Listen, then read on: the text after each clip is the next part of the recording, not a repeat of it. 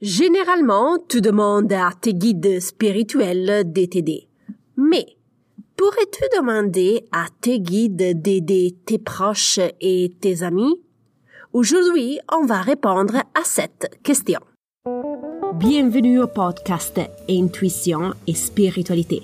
Je suis Sarah Toboni et chaque semaine je partage avec toi des idées, des inspirations et des stratégies pour t'aider à te connecter avec plus de confiance à ta partie spirituelle.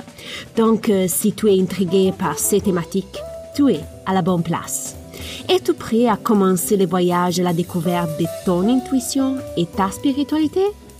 Commençons! Bonjour exploratrice spirituelle, j'espère que tu as passé une bonne semaine. Aujourd'hui, nous discutons ensemble s'il y a la possibilité de demander de l'aide à tes guides pour des autres personnes. La semaine dernière, j'ai parlé à d'Alessandra qui avait un gros défi au travail son employeur prenait des mauvaises décisions pour l'entreprise. La conséquence la plus négative a été la baisse immédiate des ventes et le licenciement de deux travailleurs. Alessandra avait très peur de perdre son travail. Alessandra, en plus, savait très bien comment gérer la situation, mais l'employeur ne voulait pas discuter avec personne. Donc, Alessandra n'avait plus eu l'opportunité de communiquer avec son employeur comme elle avait fait dans le passé. Le propriétaire s'était vraiment enfermé comme un hérisson. Lors de l'apéritif, Alessandra m'a demandé si elle pouvait demander à ses guides spirituels d'intervenir et d'aider son employeur. Il voulait vraiment demander à ses guides de transmettre des conseils à son employeur qui ne coûtait plus. Dès que la question est formulée, le silence tombe pendant 30 secondes euh, durant l'apéritif. Alors, tes guides spirituels peuvent-ils aussi aider des autres humains? Oui, bien sûr, ils peuvent aider des autres humains. Peux-tu demander à tes guides de faire passer certains messages à certaines personnes? Oui, tu peux leur demander. Vas-tu le faire? Non, absolument pas. Comment j'ai dit, tu peux demander à tes guides d'intervenir et d'aller aider des autres personnes, mais, mais, je le déconseille fortement de le faire. Pourquoi? Parce que tu vas intervenir dans des situations, des circonstances ou des dynamiques qui ne t'appartiennent pas. Je suis consciente hein, que parfois c'est frustrant de ne pouvoir rien faire, ok? Mais si on reprend l'exemple d'Alessandra, l'entreprise en difficulté, ce n'était pas sa propre entreprise, il appartenait à son employeur. J'ai donc dit à Alessandra d'éviter de faire ce type de demande, même si elle risquait de perdre son travail. Je sais que peut être frustrant, comme j'ai dit, ok, de ne pas intervenir, mais souhaiterais-tu que quelqu'un rentre dans ta maison sans permission et parle à ta place à ton conjoint de vie pour résoudre un problème relationnel que tu as en ce moment?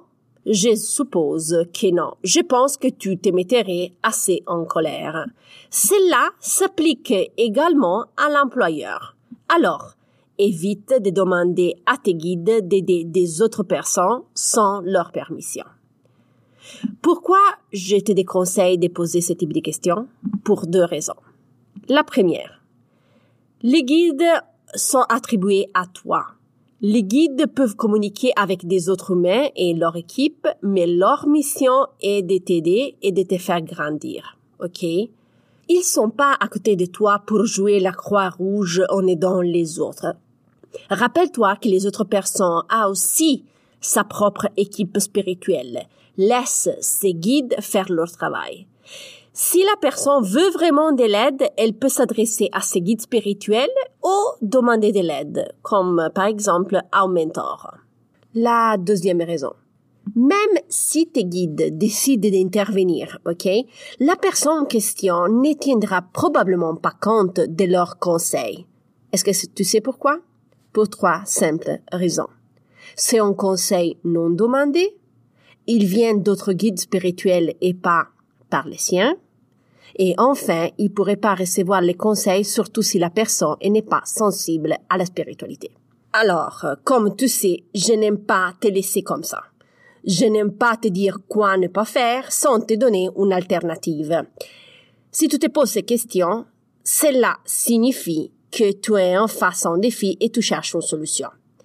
Alors, puisque tu peux pas demander à tes guides euh, de d'aider l'autre personne, quoi pourrais-tu faire à la place dans ces cas-là?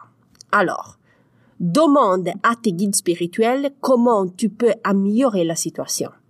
Par exemple, au lieu de demander à tes guides de calmer ton enfant pendant le cours de mathématiques, afin qu'il ne dérange pas les autres camarades de classe, demande à tes guides de t'inspirer sur la façon dont tu peux aborder ces défis. Il y a tellement de stratégies, il y a tellement de moyens de communication entre parents et enfants, il y a tellement de façons pour aider ton enfant à se concentrer. Donc, demande au guide de te mettre en face à la bonne solution pour toi. Demande explicitement à tes guides la meilleure façon d'aborder ce sujet et de communiquer avec ton enfant afin de résoudre ensemble ces situations. Donc, demande de l'aide pour toi, dont l'impact peut indirectement être ressenti aussi par ton enfant. D'accord? Un autre exemple. Si votre ami a des problèmes relationnels, ne demande pas à tes guides d'intervenir. Par contre, demande à tes guides de suggérer le bon livre à lire qui pourrait être utile à ton ami. Ton ami décidera si accepter la suggestion ou pas. À mon avis, c'est la meilleure façon et la plus éthique pour aider les autres sans leur manquer de respect. Si on récapitule ensemble les points importants de cet épisode, tu peux demander à tes guides d'aider les autres personnes. Mais j'ai des conseils de le faire. Au lieu de faire intervenir tes guides dans une situation qui ne leur appartient pas, demande-leur de te donner des idées, des conseils pour aider efficacement ton ami, ton employeur ou ta famille. D'accord? Nous voilà à la fin de l'épisode. À partir du mois prochain, je vais partager des informations spirituelles exclusives et gratuites seulement aux membres de la newsletter. Donc, si tu es intéressé à recevoir l'infolettre, tu peux t'écrire à la liste. Le link est dans la didascalie de l'épisode. Si tu veux être euh, informé de la prochaine publication de l'épisode, abonne-toi gratuitement au podcast. Je te remercie euh, du fond du cœur pour ton attention et nous, on se reparle la semaine prochaine. Bye bye.